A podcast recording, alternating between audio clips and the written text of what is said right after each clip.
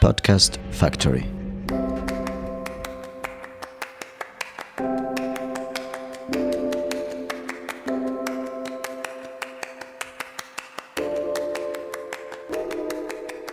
Bonjour à tous et bienvenue dans Cité Radieuse.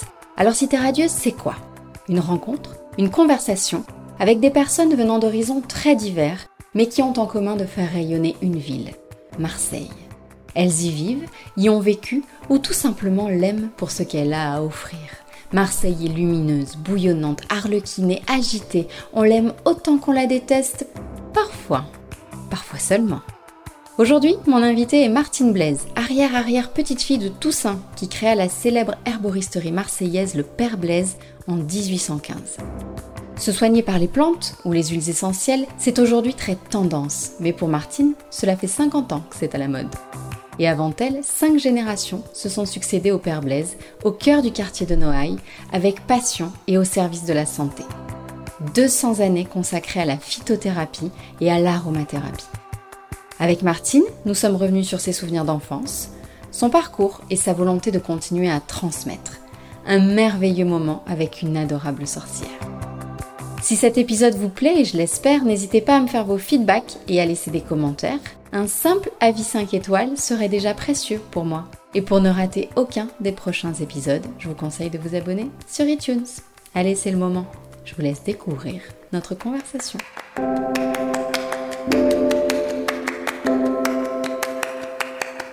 Bonjour Martine. Bonjour Caroline. Je suis ravie de vous recevoir dans Cité Radieuse. Alors quand je vous ai demandé de choisir un lieu pour cet entretien, vous avez cité sans hésiter le Sofitel Vieux-Port. Pourquoi? Pourquoi? Parce que cette vue sur le port justement, et puis surtout cette arrivée et ces départs des bateaux, qui sont pour moi le symbole de ce Marseille du 19e siècle, quand mon aïeul Toussaint Blaise euh, venait chercher les plantes exotiques. Donc tout ça, ça eu, voilà, c'est une image pour moi et, et c'est symbolique.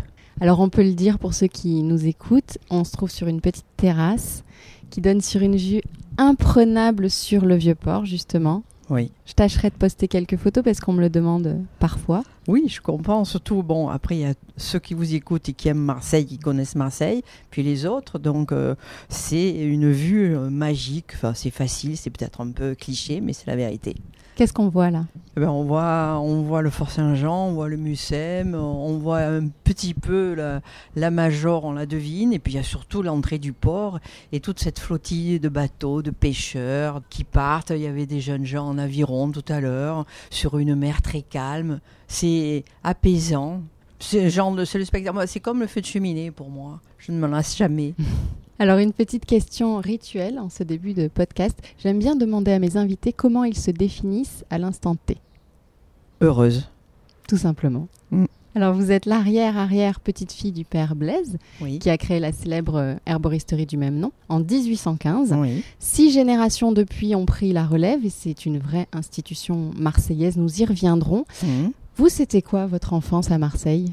Mon enfance, euh, c'est pareil, il faut pas le dire. Moi, c'était une enfance heureuse aussi, parce que aimant faire des études, heureuse parce que allant souvent en montagne, à la campagne, dans les collines, avec un père euh, pharmacien arboriste qui m'a appris, enfant déjà, à reconnaître les plantes, à apprendre à les sentir, à froisser les feuilles pour que les arômes puissent sortir, à, dit me dire, tu reconnais, ça c'est du thym, ça c'est du romarin, voilà, là, courir la garrigue, euh, aller euh, dans les calanques, ça a été voilà une, une jeunesse, je dirais, bénie. Alors Marseille, aujourd'hui, vous n'y vivez plus. Non. Que représente-t-elle pour vous? Ben, évidemment, euh, mon enfance, ma jeunesse, euh, 40 ans de métier dans cette officine, euh, des souvenirs euh, emplis de joie, des amis, des peines aussi, mais une vie, tout simplement. Alors revenons-en à votre saga familiale, avec toujours en fil conducteur cette idée que la nature guérit. Oui. Six générations d'herboristes, on le disait, et de passionnés, ça donne beaucoup de souvenirs et d'anecdotes. L'année dernière, vous en avez couché certaines sur le papier, dans l'ouvrage Les Blaises, une dynastie. Racontez-nous cette vocation, cette passion. Est-ce que ça a été une obligation, peut-être aussi d'une certaine façon, de prendre la relève? Caroline nous avait dit le mot. J'ai été partagée entre l'obligation et quand même cette envie parce que c'est un métier passionnant. Mais quand vous avez 15 ans, vous voyez pas toujours peut-être euh, ce côté-là. Moi, j'avais envie de faire plein de choses parce que j'aimais faire du théâtre. J'ai fait des études de médecine que j'ai interrompues euh, euh, parce que mon père est tombé malade. J'avais fait pharmacie avant. Donc j'aimais faire des études, j'aimais apprendre, j'aimais tout ce qui était dans le médical. Et puis c'est vrai que c'est un poids de se dire quand même tu vas pas laisser tomber cette affaire, c'est pas possible, tu peux pas faire ça à ton père. Et donc il y avait un peu une, forme d'obligation morale, mais qui ne m'a pas trop pesé longtemps parce que je me suis aperçu que finalement il avait raison. Ils étaient perçus comment euh, à l'époque Cette façon de, de soigner naturellement? Ils passaient un petit peu pour c'est des quelque chose qui est, oui, c'est quelque chose qui est amusant, Caroline, parce que finalement, on me dit toujours, oh, mais il y a un monde fou en ce moment, la phytothérapie est à la mode, il y a un retour vers la nature. Écoutez, moi, j'entends ça depuis que je suis enfant. Donc, j'ai toujours l'impression que le père Blaise était hors mode et à la mode en même temps, tout le temps. Parce que je n'ai jamais vu l'officine se désemplir. Il y avait toujours du monde. Ça parlait. C'était vivant. C'était bruyant. C'était Marseille, tout simplement. Alors pour celles et ceux pour euh, qui ce serait pas très clair, il faut dire que naturellement, grâce aux plantes ou aux huiles essentielles, on peut lutter contre l'anxiété, le stress, euh, tendinite, acné, piqûres de méduses, de moustiques. On peut soigner une bronchite aussi, fait. euh, éviter la boulimie. Tout Mhm. ça, vous le racontez très bien dans votre ouvrage. Dites-moi en plus. Je vous en dis plus en ce sens que on peut soigner énormément de choses, beaucoup de pathologies, mais qu'il n'y a aucune médecine universelle de toute façon. Il n'y a aucune médecine qui va tout soigner. C'est pour ça que je me suis toujours battue en disant la phytothérapie, l'aromathérapie doivent être complémentaires de l'allopathie. Mais surtout, il y a un mot qu'on oublie toujours, mais on en, on en reparle un peu plus maintenant, c'est la prévention. Dans la santé, c'est ça qui est primordial. Ce qui fait qu'avec euh, quelques infusions, euh, quelques gouttes d'huile essentielle, vous pouvez reprendre entre guillemets le droit chemin, refaire fonctionner votre organisme normalement et vous éviterez justement l'allopathie. Et ça, c'est quelque chose qui est important, qui me tient à cœur depuis fort longtemps, associé bien sûr avec une hygiène de vie et une alimentation saine. Donc en fait, c'est- soigner, mais c'est aussi prévenir, Oui. vieillir mieux en fait. À vieillir mieux, en bonne santé, en pleine forme, euh, voilà, mourir en, en pleine forme. Et oui, parce qu'un jour, de toute façon. Mais oui, Et c'est vrai que cette tendance actuelle dont vous parliez, ce retour à la médecine naturelle Oui. et bio, pour vous, vous aviez 30 ans d'avance en fait. oui, Vous l'avez toujours 50, vécu, hein. peut-être Je l'ai 50. toujours vécu, mais ce qui est certain, c'est que maintenant, il y a quand même davantage euh, de jeunes qui s'y intéressent. Alors que quand j'étais jeune, moi, je voyais que des papiers des mamies qui arrivaient dans cette pharmacie arboristerie. Peut-être finalement, quand on a 20 ans, on est vu à 40, mais quand même, c'était énormément des personnes âgées qui maintenaient cette tradition. Et puis, petit à petit, c'est ce que je raconte dans mon livre, avec la femme qui est devenue beaucoup plus active, qui, veut travailler et qui en même temps a une vie de famille. Donc cette personne-là, cette jeune femme active, elle a voulu se prendre en main, elle a voulu aussi soigner ben, son mari, ses enfants autrement. Et puis il y a eu aussi l'arrivée du TGV, et ce qui fait que l'arrivée du TGV en 98 a amené aussi une nouvelle clientèle, une clientèle de jeunes gens, je dirais plus branchés qui étaient davantage déjà en avance tournés vers l'écologie, la nature, etc. Donc ça a été une nouvelle, euh, de nouvelles personnes qui se sont intéressées à l'arboristerie, qui sont arrivées, qui ont voulu être soignées autrement. Maintenant, je peux dire que la clientèle est effectivement allée à 70% féminine, mais c'est euh, plus de 7 à 77, c'est de 7 à 107 ans maintenant. C'est ce qu'on appelait avant les, les remèdes de grand-mère? Oui, c'est un terme que je n'aime pas du tout, Moi parce que quand j'étais jeune, je me disais, mince, moi je bois ma tisane tous les soirs, j'ai 20 ans, je suis en pleine forme, je pense pas avoir l'air d'une mamie. Maintenant que je suis arrivée en âge d'être grand-mère, ça m'énerve quand même. Ben, pourquoi des recettes de grand-mère alors que c'est un côté un peu péjoratif? Pour la bonne raison que quand vous êtes pharmacien, que vous avez fait des études de pharmacologie, vous savez pertinemment que telle plante agit pour telle chose. Pourquoi? Parce qu'il y a un principe actif. Il y a des molécules chimiques dans la plante qui font que ça va agir pour tel euh, bobo. Donc je comprends pas qu'on dise recette de grand-mère. Alors il y a un côté attachant quand même, mais il m'énerve ce terme. On parlait des huiles essentielles aussi. Alors là, pour le coup, très branché. Oui, dire, très très branché, mais alors là je dis attention, parce que justement trop branché avec des articles où on met des huiles essentielles de partout, mais de partout, c'en est grotesque, avec quelquefois aussi de grosses erreurs euh, de posologie dans certains journaux féminins, euh, que je ne citerai pas, mais euh, qui sont inquiétants, parce qu'on ne se rend pas compte de la concentration dans la force d'une huile essentielle.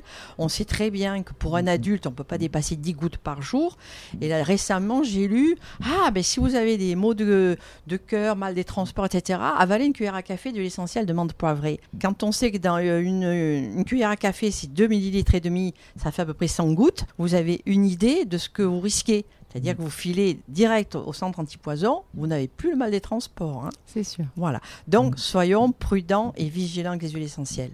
Et donc essentiel d'avoir toujours un conseil de professionnel. Exactement, c'est ce que je, je me bats pour ça depuis euh, 40 ans que la- l'aromathérapie est venue sur le marché de, de- la médecine par les plantes. Alors maintenant que vous êtes, euh, comme vous le dites vous-même, en vacances euh, permanentes, c'est ça? Oui, c'est un terme que je préfère oui, que retraité. Il y a toujours cette volonté de transmettre, Oui. d'où cet ouvrage. Oui, c'est ça. Je voulais pas m'en aller. Déjà, ça a été un crève-cœur de quitter cette euh, pharmacie arboristerie familiale parce que ça représentait énormément d'affect. Et puis, il faut dire que dans cet immeuble, mon grand-père y est né, mon arrière-grand-père aussi. Donc, c'était bon, j'y étais très attachée, mais beaucoup plus qu'à un travail. Mm. Quand j'arrivais le matin, je, je rentrais en fait dans mes pénates, euh, je mettais ma blouse, j'étais chez moi et, et j'y étais hyper bien. Donc tout d'un coup, ben, on, on vous coupe de bras, on vous coupe de jambes. Je- je- et pourtant, je m'y suis préparée. euh, j'ai- j'ai- je ne suis pas du genre t- trop stressée, j'arrive à me, à me gérer. Mais ça a été un chagrin énorme. Puis je m'en voulais vis-à-vis de mes ancêtres. C'est pour ça que vous avez quitté Marseille? Aussi, oui. Tant qu'à couper, autant tout couper. Mais j'y reviens avec toujours autant de bonheur. Alors qu'est-ce qu'on trouve dans cet ouvrage? Alors ce livre, justement, c'était pour que ce soit un livre de transmission, un livre aussi qui raconte cette tradition familiale et pourquoi cette longévité dans cette famille, un livre qui compte aussi, qui raconte euh, ben, euh, le comptoir avec euh, le- le- les centaines et milliers de personnes qui, sont, qui ont défilé derrière le comptoir et que mes grands-parents ont dû connaître les parents, en fait, etc. Donc ça a créé aussi un lien familial très fort entre la clientèle et nous autres de l'autre côté du comptoir, euh, un attachement viscéral. Et donc dans ce livre, une partie est consacrée bien sûr à toute cette famille et, ses ancêtres, euh, qui guérisseurs, qui herboristes, pharmaciens, euh, de par mon, mon grand-père qui est du pharmacien en 1907. Et puis surtout cet amour des plantes, cet amour de la phytothérapie, ce besoin de soigner justement autrement en étant à la mode bien avant tout le monde. Euh, et puis je raconte aussi mon parcours personnel, comment j'ai développé l'affaire, comment je me suis intéressée justement aux huiles essentielles, à l'aromathérapie grâce au docteur Valnet, pourquoi les huiles essentielles m'ont plu, parce que je suis quand même du naturel euh, assez vif, et que les plantes c'est très bien, mais de temps en temps, quand vous avez besoin de frapper vite et fort, et que vous voulez pas utiliser les antibiotiques, vous avez justement la solution, l'huile essentielle, et c'est assez extraordinaire comme effet, à condition que ce soit bien conseillé, bien dosé, ne, voilà, éviter de se dire c'est naturel, alors ça fait pas de mal. Non. Est-ce que les huiles essentielles, on peut dire que c'est la pierre que vous avez apportée à l'édifice? Est-ce que chaque génération, parmi Oui. les six, euh, a apporté euh, une pierre à l'édifice? Oui, merci pour votre question. Tout à fait, Caroline. C'est oui ce que je raconte. Bon, il y avait le créateur, le père Blaise, mais lui, c'était le guérisseur, c'était euh, l'homme bon, généreux. D'ailleurs, il a vécu jusqu'à 95 ans pour l'époque. C'était quelque chose d'extraordinaire. Il y a même eu une épitaphe sur sa tombe en disant que c'était un ascète qui buvait même pas un verre d'eau. Je pense qu'il devait boire des tisanes, enfin j'espère. bon, lui, ça a été sa vie consacrée justement à soigner les gens bah, avec son don et sa connaissance des plantes de façon très empirique. Le, le deuxième, bon, malheureusement, est mort la même année que son père, mais il a aussi travaillé aux côtés de, de son père en étant herboriste.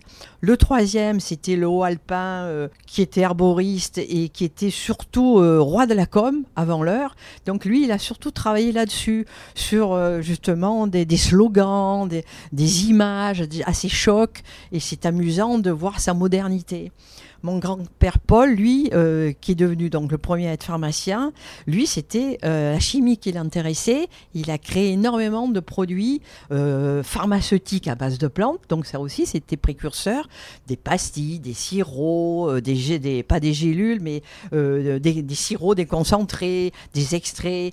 Tout ça, justement, pour faciliter un peu les prises médicamenteuses, que les gens ne soient pas toujours qu'avec des tisanes. Après, mon père est arrivé. Alors lui, mon père, c'était peut-être celui qui était le. Mon père, c'était Maxence Bonabel, euh, pharmacien aussi. Peut-être lui, c'était le plus proche, le plus ressemblant à mon aïeul Toussaint, celui qui a créé, parce qu'il avait cette faconde provençale, il avait cette bonhomie. Il, comme il disait, euh, travailler sérieusement sans se prendre au sérieux.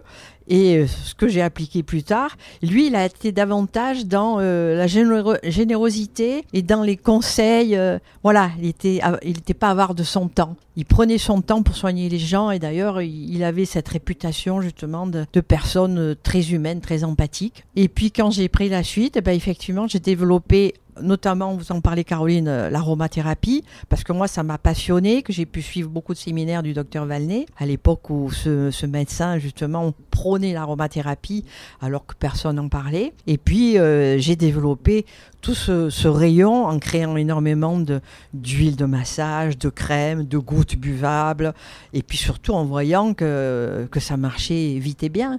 Donc ça, ça m'a intéressé. Après, ben, j'ai développé, j'ai fait énormément, créé énormément de, de nouvelles tisanes, parce qu'il y a des bobos qui sont arrivés euh, alors qu'on ne parlait pas de stress, qu'on ne parlait pas de, de, de, de maux de colite, d'inflammation, de, tout ça lié forcément à cette alimentation épouvantable que l'on a depuis 50 ans. Donc tout ça, ça a fait évoluer, si vous voulez. Ce qui est agréable dans ce métier, c'est qu'il n'est pas figé. Et contrairement à l'impression qu'il donne, ce côté très passéiste, eh bien pas du tout. Parce que finalement, des études sur les plantes, il y en a tout le temps. Donc c'est... Euh, tous les jours, on apprend qu'à telle plante, on a découvert telle molécule et qu'elle va sûrement être utilisée soit pour soigner euh, dans la, en, oncologie ou tout simplement en cosmétique, puisqu'il y a énormément de, de, nouvelles plantes qui ont des valeurs extraordinaires pour régénérer la peau. Donc c'est passionnant. Est-ce qu'il est possible aujourd'hui d'être herboriste sans être pharmacien? Absolument pas. D'ailleurs, ça m'énerve parce qu'on lit énormément de, fausses choses dans la presse. Depuis 1941, le diplôme d'herboriste a été supprimé sous Pétain. Il y a dû y avoir le lobby pharmaceutique qui a fait pression à l'époque parce que les herboristes avaient pris un peu trop de prérogatives et s'octroyaient un peu trop le droit de soigner euh, de façon un peu borderline. Donc on a supprimé ce diplôme. Mon grand-père, qui était déjà pharmacien, comme je l'ai dit, depuis 1907, en 34 a transformé l'herboristerie en pharmacie herboristerie. Je suppose qu'on en parlait déjà pas mal de ce serpent de mer de, de suppression du diplôme. Donc on s'est retrouvé pratiquement sur, je crois qu'il y avait, une, je ne vais pas dire de bêtises, mais il y avait quand même plusieurs dizaines d'herboristes dans Marseille, on s'est retrouvé pratiquement à aller deux, trois. Donc ceux qui avaient le diplôme d'herboriste ont continué jusqu'à leur mort, et nous, pharmaciens herboristes, on s'est retrouvés, euh, entre guillemets, tout seuls, par la force des choses. Actuellement encore, se targuer d'être arboriste, c'est totalement illégal en France. Et les pseudo, enfin, les pseudo-diplômes qui sont donnés en France, parce qu'il y en a, il y a des écoles qui ont un enseignement valable, je n'ai jamais mis en cause l'enseignement, mais le diplôme est bidon, les gens dépensent de l'argent pour rien. Voilà, c'est ça qui est énervant. D'accord, donc c'était important de le mmh. souligner. Alors on le disait, vous êtes toujours dans la transmission. Je crois même que vous répondez sur votre page Facebook à des gens qui vous demandent encore des petits conseils. Euh, des petits conseils, beaucoup. Je, à peu près deux heures, deux heures et demie tous les jours euh, ah à répondre aux mails de, de, gens justement qui sont contents de pouvoir ben, me joindre par ce biais-là. Et comme je suis souvent en déplacement, ben, c'est au moins c'est pratique. Après évidemment que euh, ce que je réponds, ce que je conseille, ça a souvent un lien avec le Père Blaise puisque j'y ai tellement travaillé de temps, j'ai tellement créé de tisanes que c'est celle-là que je vais conseiller puis après, j'essaye de dire, bon, écoutez, si vous avez la chance d'herboriser, allez, si vous connaissez les plantes, vous allez ramasser, vous faites sécher. Donc il y a aussi ce, content, de pouvoir préparer soi-même, pourquoi pas. Ça fait une occupation euh, chouette d'aller ramasser ces plantes, évidemment, dans des lieux de préférence euh, loin de la pollution, je dirais. Vous êtes très sollicité. Est-ce que c'est principalement pour le stress, pour autre chose? Est-ce qu'il y a une maladie euh, qui est... qui émerge, on va dire, avec notre, notre vie bah, actuelle. Caroline, c'est sûr que le stress est, est, dominant et récurrent. Mais ce qui est certain, c'est qu'on sait aussi qu'il y a une question de saisonnalité. Moi, chaque année, et ben maintenant encore par mail, je sais très bien que dès que les beaux jours arrivent, bon là c'est un peu tôt en février, mais à partir d'avril, il va y avoir les problèmes euh, cellulite, rétention d'eau, euh, jambes lourdes, etc. Donc voilà, ça c'est récurrent. Le, ce qui est récurrent aussi, c'est les personnes, j'ai quand même pas mal de personnes aussi d'un certain âge, qui souffrent d'arthrose, mais aussi des plus jeunes. Et donc là aussi, grosse erreur d'alimentation. C'est là que mon conseil est, est un peu long c'est pour ça que c'est très chronophage, parce que je leur fais un peu un topo, pas que de leur dire prenez cette tisane. Il n'y a jamais une tisane qui va tout faire. Il faut absolument leur apprendre une nouvelle hygiène de vie, une nouvelle hygiène alimentaire. C'est du travail. Et pour ça, il faut lire votre livre. Voilà, c'est le meilleur conseil. Alors pour finir, Martine, un questionnaire en forme de déclaration d'amour à Marseille, cette ville que vous avez tant aimée, que vous aimez encore. Oui. Si Marseille était une image, Alors évidemment, on a parlé du vieux port, mais euh, hier je suis allée pour un tournage, je suis retournée sur un, un lieu que j'adore, c'est la baie des Singes, le Cap Croisette. Parce que je, je l'ai bien connu quand j'étais enfant, j'allais faire du vélo, j'étais assez sportive et on partait avec mes copains. Donc c'était un endroit qui était euh, connu de peu de monde, donc on était tout seul. Ça aussi, c'est une sensation grisante. Même si maintenant il y a beaucoup plus de monde qui connaissent, c'est quand même toujours aussi magique. Et puis j'avoue avoir souvent emmené des amis du Nord. Et quand ils arrivaient là, c'est un coup de cœur parce que ce ciel bleu, ces roches blanches, ce côté sauvage et si proche en même temps de la ville, c'est magique, quoi. C'est incontournable pour moi. Si Marseille était une chanson, Je dirais, alors j'ai j'ai hésité et finalement j'ai choisi aujourd'hui peut-être, hein, parce que je suis devenue la reine de la procrastination. si Marseille était un film, Si Marseille était un film, je vais être nostalgique parce que ça résume ma jeunesse, mon enfance, l'amour et la fierté d'avoir le père que j'ai eu, c'est la gloire de mon père. et votre expression marseillaise préférée? Alors j'en ai deux, si vous m'autorisez à, à donner les deux. Bien Il y en a une, c'est j'ai emmené en bateau récemment, en bateau, on a un zodiac euh, en Corse et on, on adore aller dans les criques et se baigner, etc. Et on est parti par jour de, de, de grand vent. Et c'était des Marseillais qui étaient là. Et tout d'un coup, il me regarde et fait Oh putain, que ça boulègue. hein. Ouh là, il va falloir traduire ça. Alors, je, je ne connaissais pas ce terme. Il m'a énormément plu parce que même phonétiquement, il raconte que ça bouge. Voilà, ça boulègue, ça veut dire ça bouge drôlement, hein, ça, ça secoue, ça boulègue. C'est une expression qu'on entend parfois euh, au loto. Vous Ah, c'est- savez C'est possible. Eh oui, quand on fait tourner les boules, parfois, quand ça tourne pas assez, certains crient Oh, bouleg Voilà, ça veut dire tourner un peu plus. Et la deuxième? La deuxième, c'est une anecdote que je raconte dans mon livre et qui m'a marqué parce que elle a eu lieu il y a à peu près une quarantaine d'années, à l'époque où les autobus n'avaient pas la clim l'été dans, dans leur, leur véhicule. Et donc j'étais euh, accoudée au bord de la fenêtre. J'avais mes blouses emplies de senteurs, d'odeurs, puisque j'avais préparé plein de préparations d'huiles essentielles. Un courant d'air passe. À côté de moi, deux bonnes Marseillaises qui tout d'un coup se regardent et font V, tu trouves pas que ça sent Blaise? C'est très joli. Ça résume euh, le fait que le Père Blaise est une institution qui fait partie de la mémoire collective des Provençaux. Tout à fait. Martine, merci beaucoup. Euh, je rappelle donc que votre ouvrage Les Blaises, une dynastie, Mhm. six générations d'herboristes depuis 1815 est disponible euh, aux éditions Edisud. Absolument. Et Voilà, chez le Père Blaise, bien sûr. évidemment. Merci beaucoup Martine. C'est moi qui vous remercie, Caroline, pour À ce bon moment. Merci, à très bientôt.